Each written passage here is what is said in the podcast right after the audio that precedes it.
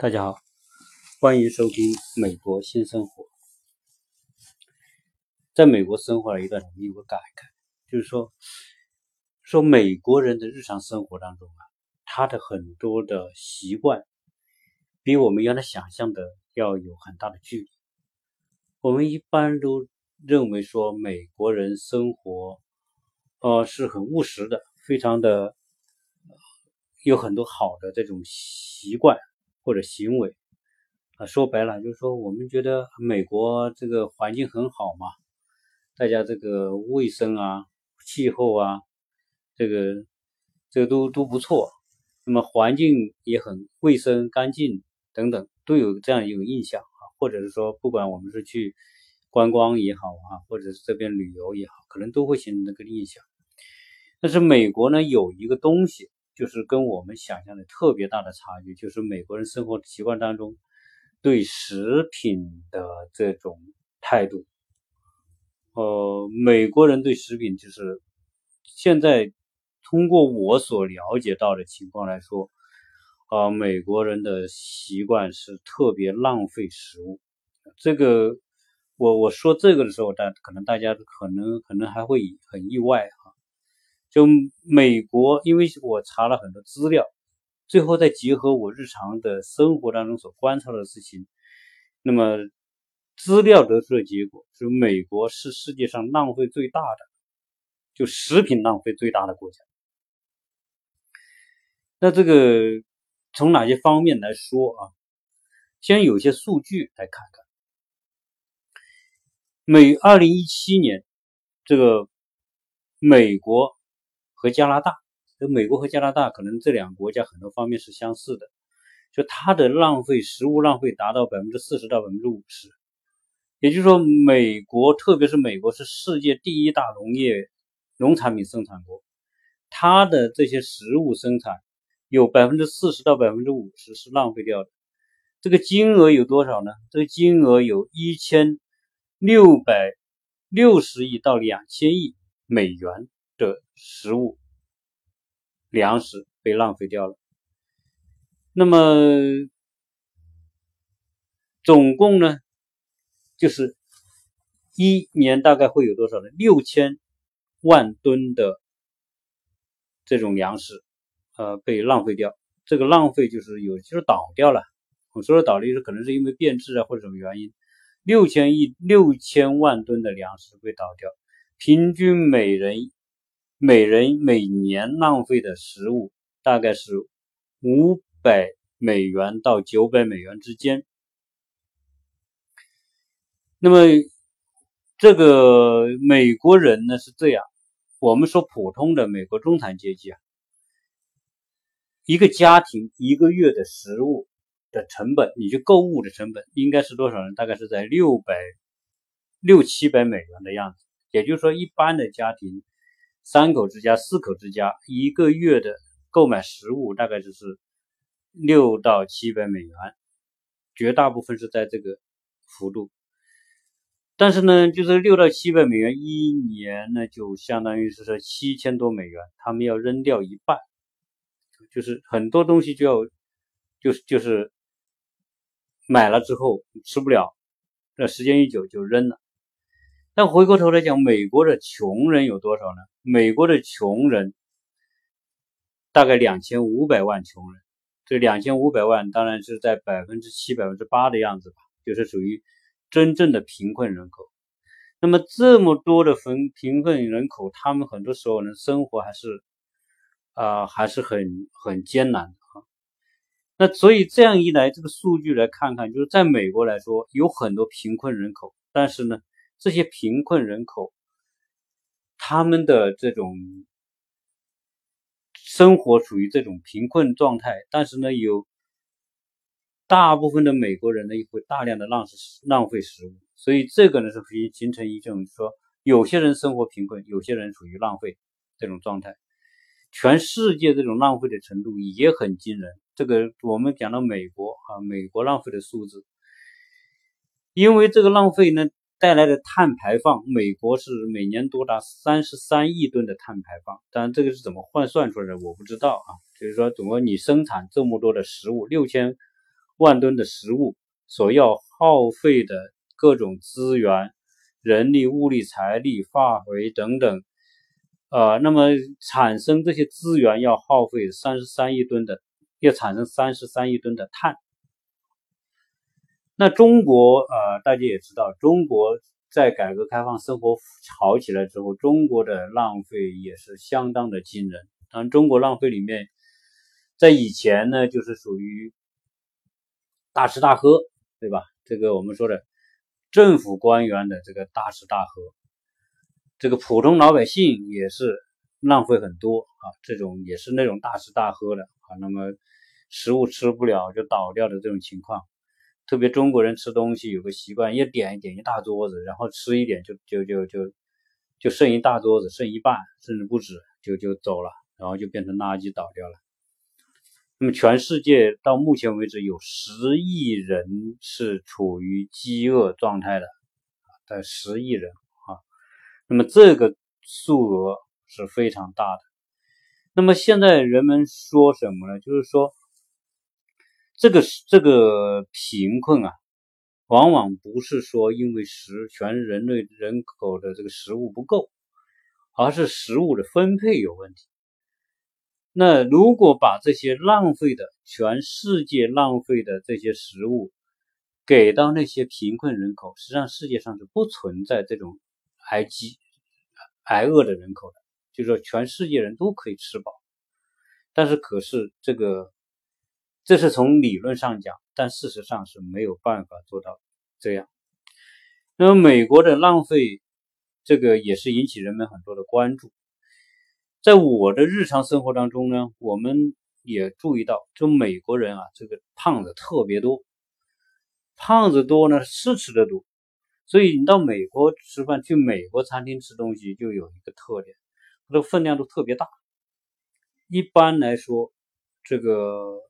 一个一个胖的人，他那个一天的食物一需求量他就多，他容易饿。那我们有时候去美国餐厅吃东西的时候，我曾经好像也讲过嘛，就是有一年我们去迈阿密，在一个地方点吃的，他呢就是属于套餐，就是一个盘子，他照片上给你看这个一盘，我们一看，哎，这一小盘，那一人来一盘吧。结果我们四个人说一人来一盘，哪知道啊？端出的一盘有多大呢？这个直径跟我们一个脸盆那么大，那个盘子。然后这一盘东西，可能一个美国人能能干掉，但是我们 想想，我们四个人不一定能干掉那一盆东西。所以就说美国的食物浪费里面，其中有一部分就是这个。我我们小孩有有一次，他们不是足球足球训练，有一次搞这个小孩子的这个 party。然后我看呢，就是很多家长带小孩去，那小孩呢的食物呢是由这个足球队统一购买，家长干嘛？家长是自己买。我看很多家长就是买的都一大堆放在自己桌前，真的最后吃也没吃到一半就扔在那里。那么美国人的浪费体现在哪些方面？呃，可能大家想的食物浪费就会想，哎呦，你就是家庭嘛。那么美国家庭浪费是这样。因为美国人呢不像中国人，中国人是属于啊老人家上菜市场每天买一点新鲜的做着吃的啊，可能也放着冰箱，但是中国的冰箱呢都不像美国冰箱那么大，这美国人的冰箱都是大号的双门门冰箱，美国人不像中国人每天去买菜提个菜篮买菜，美国人一般是周末去买菜就买一大车子回来，所以你去看美国的商场购物就是大推车。看他们结账、买单的时候、付费的时候，都是一推车一推车，然后拿回去往冰箱一放。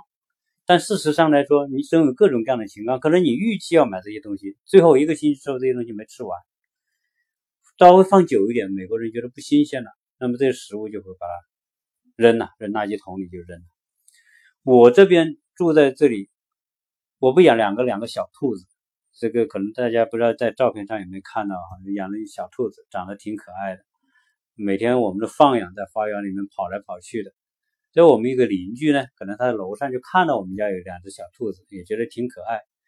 结果有一天呢，他就把一袋子的这个青菜，通过隔壁的这个围墙就挂到我们这边，然后写个纸条，就是给你的兔子用。那当然是种友善了，但这个它的那个食物可能是青菜，就是那种我们说的一个一个一个星期之后，它是没吃了，又觉得不新鲜的。他但是他觉得兔子可以吃的，他就挂过来给我们。那我们就把这个菜拿下来，拿下来了就给兔子吃。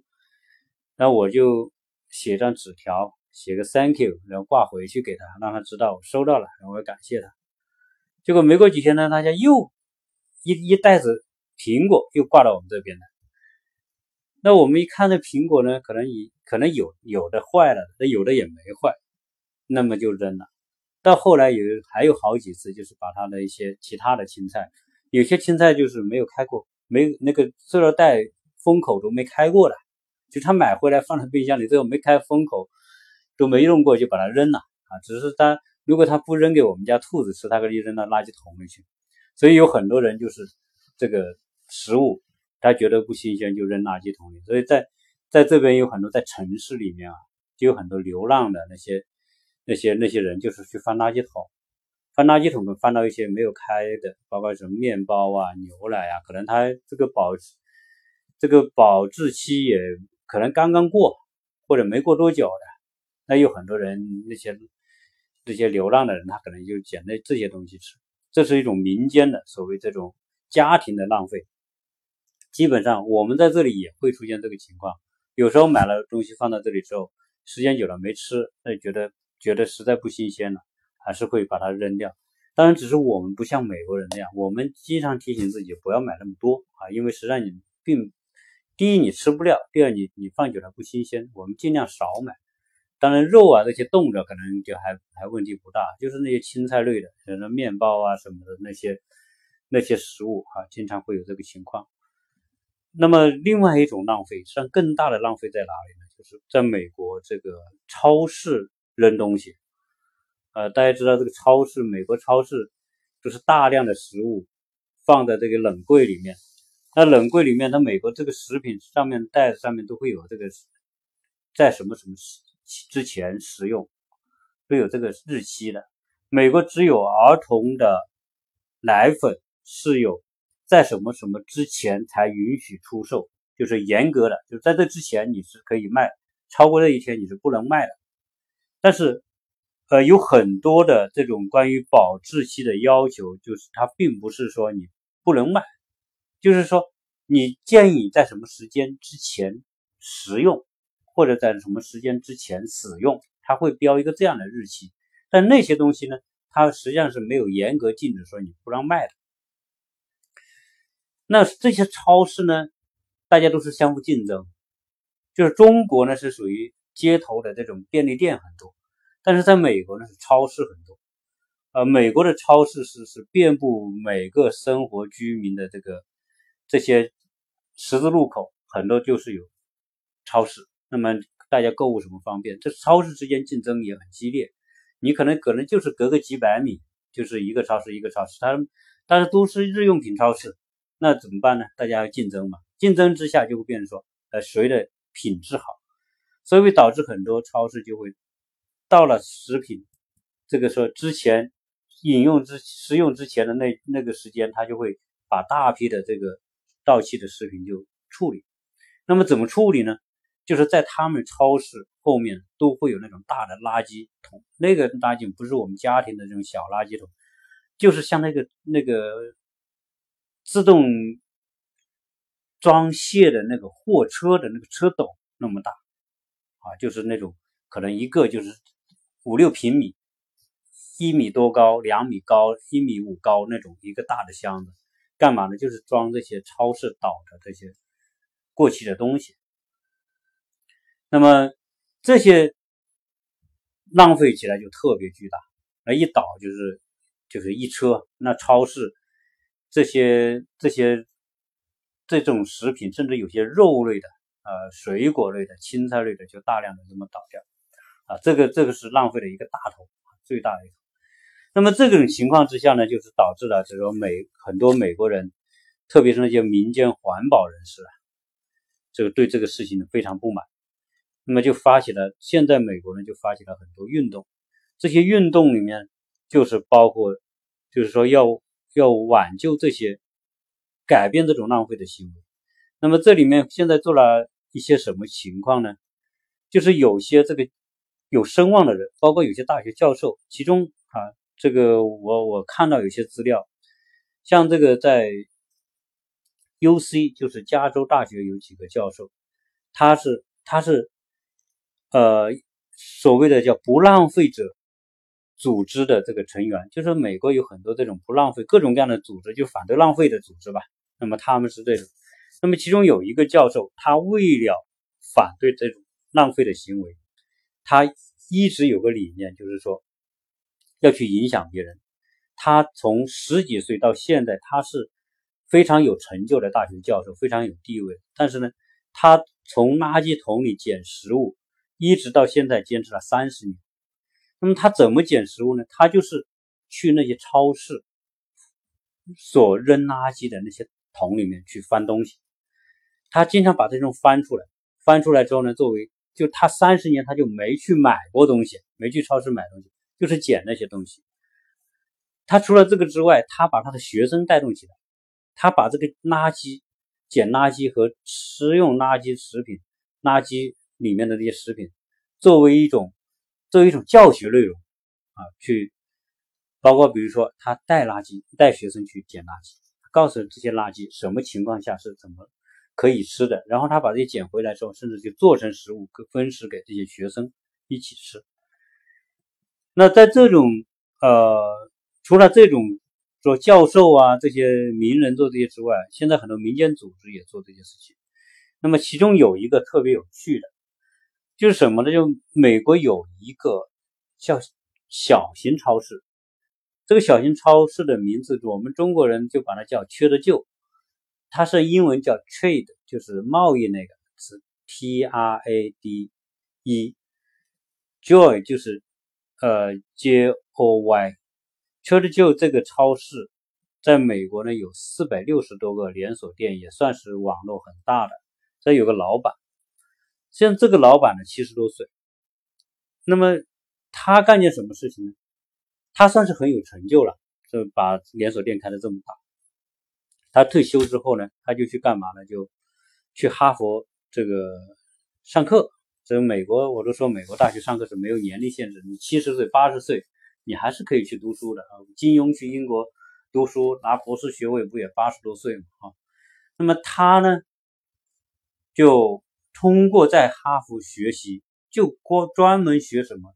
专门学习城市食品浪费，这个如何避免城市食品浪费这样一个课题。但是他学完之后，他很有启发。他联想到什么？一联想他自己，他不是开超市的，他的超市就经常要这个到了这个食品到期之后要倒掉很多食物。他觉得这个现在他学完之后，他觉得特别浪费。后来他知道说，这些食物实际上在所谓的食用日之后一个星期左右，实际上这些食物是都是可以吃的，而且这些是不会引起健康问题的。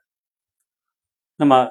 他就觉得他应该做点事情，所以后来呢，他就利用他所学的知识，结合他自己的资源，就开了一个店。这个店叫 Daily Table，就是每日的饭桌。这个 Daily Table 专门卖他的超市快要过期的食物。实际上，这个食物，这个这个超市实际上就叫食品银行。美国有很多这样的这个这种，它实际上是一种慈善机构。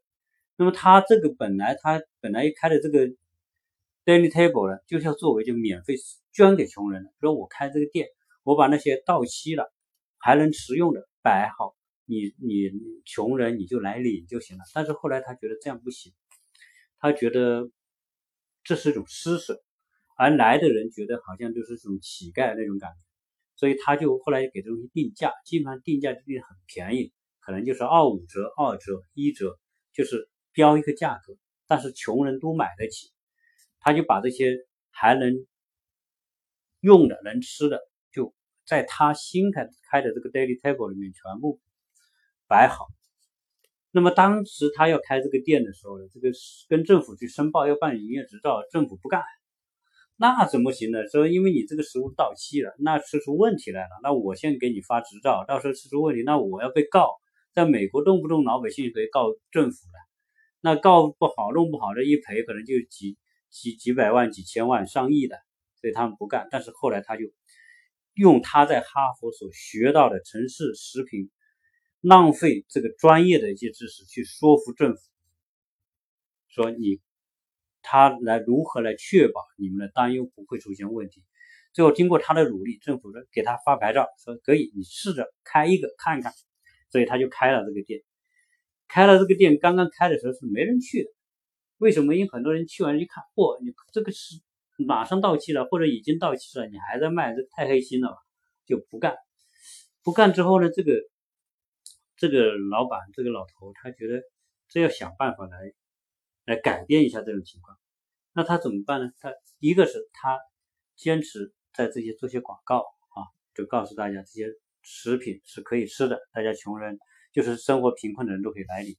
同时，他为了改变这个情况呢，他就自己在这个店门口搭了个厨房。搭厨房干嘛？就是把他的食物要证明这个东西还味道鲜美，仍然是可以吃的。他就请厨师来做。实际上，这些这个厨房也是个公益厨房，就把他的青菜呀，包括我们说的这些汉堡啊，这些啊肉啊，烤肉啊，烤鱼啊。哦，通过用厨师的方法做，做完之后摆在大家来尝，那这些人呢开始不相信嘛，那就常常觉得哎，这东西也不错啊，吃起来也很好，那当然好，人家请的专业厨师来做。后来就很多人就相信这东西是可以吃，慢慢的就来买。后来有连这个米其林餐厅的这个大厨，就是特别牛逼了。米其林餐厅大家都知道，人评上米其林餐厅呢是特别牛逼的。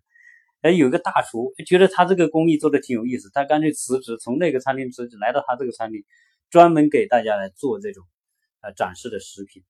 结果通过他的努力，很多当地的街坊邻居觉得这个人的出发点真的很好，他就是做公益，所以大家就慢慢来买。那么各种水果啊、菜、蔬菜啊、食品啊，买的人越来越多，但来的就是一些贫困家庭的人啊。结果后来呢，就生意越来越好。到了周末啊，就就排长队，啊，那后不光是这些贫困家庭的，后来什么人都来了，连那些白领啊、上班的人、没时间的人，或者是收入比较偏低的人也来买，啊，所以大家慢慢的觉得，原来这个关于食品的所谓的日期以及所谓过期啊，以及食品的这种安全，有些东西是做过头了，啊，所以他这个老头开这个。开这个呃 daily table 呢，就开的非常的成功啊。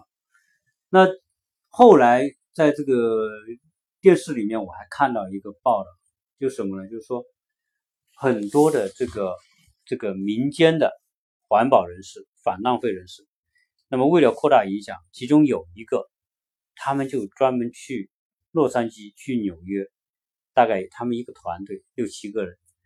干嘛呢？就每天就是去我们说的这超市附近翻垃圾桶。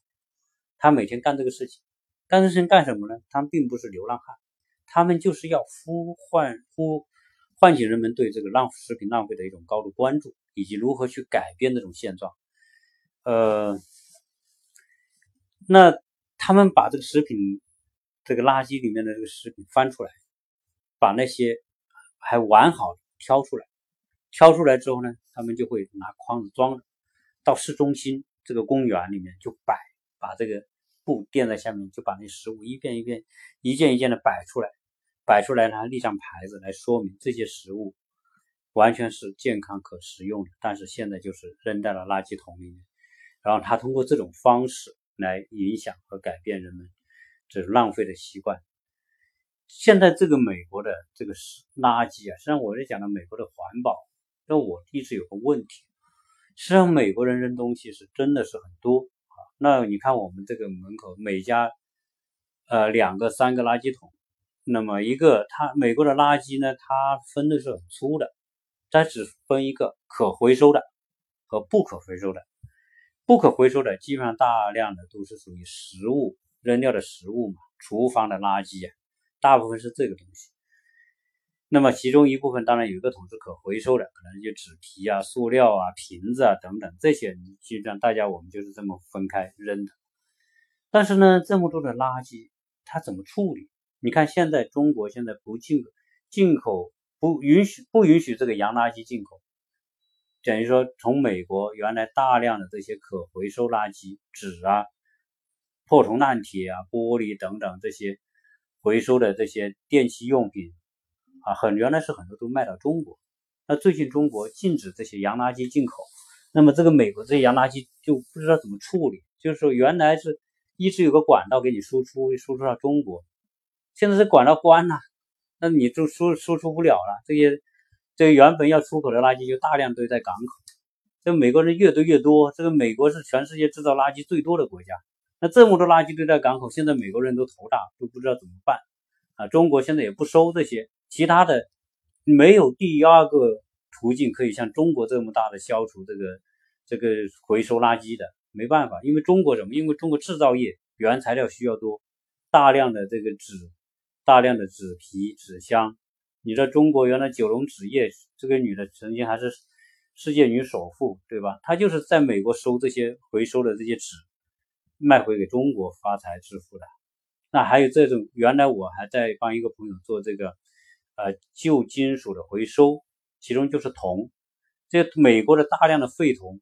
挤压成一个一块一块捆好之后，也是运回中国再重新冶炼的。那你知道美国的汽车报废量有多大，对吧？你这美国汽车报废场地，你看了都吓死人。所以美国的这种垃圾实际上问题也是相当的严重。我现在一直不知道它这种食物垃圾是是怎么方式处理啊？是填埋呢，还是混，还是怎么样？反正总之是目前呢，我还没有找到他们如何处理。所以，它美国的所谓这个好山好水，其中一部分是因为很多垃圾是出口，包括中国消耗了美国最大量的出口垃圾。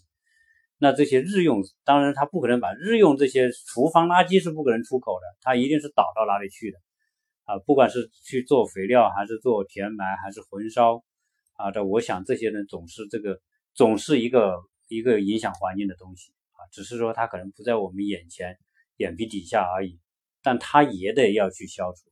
所以这个呃浪费和垃圾始终来说都是一个共生的一个事情啊。所以真关于美国的这种食物浪费啊，作为一个简单的这个话题聊一聊，让大家有所了解。在国内的朋友，你来到美国之后。啊，你也可以知道啊，原来这个美国并不是说美国人那么的节俭。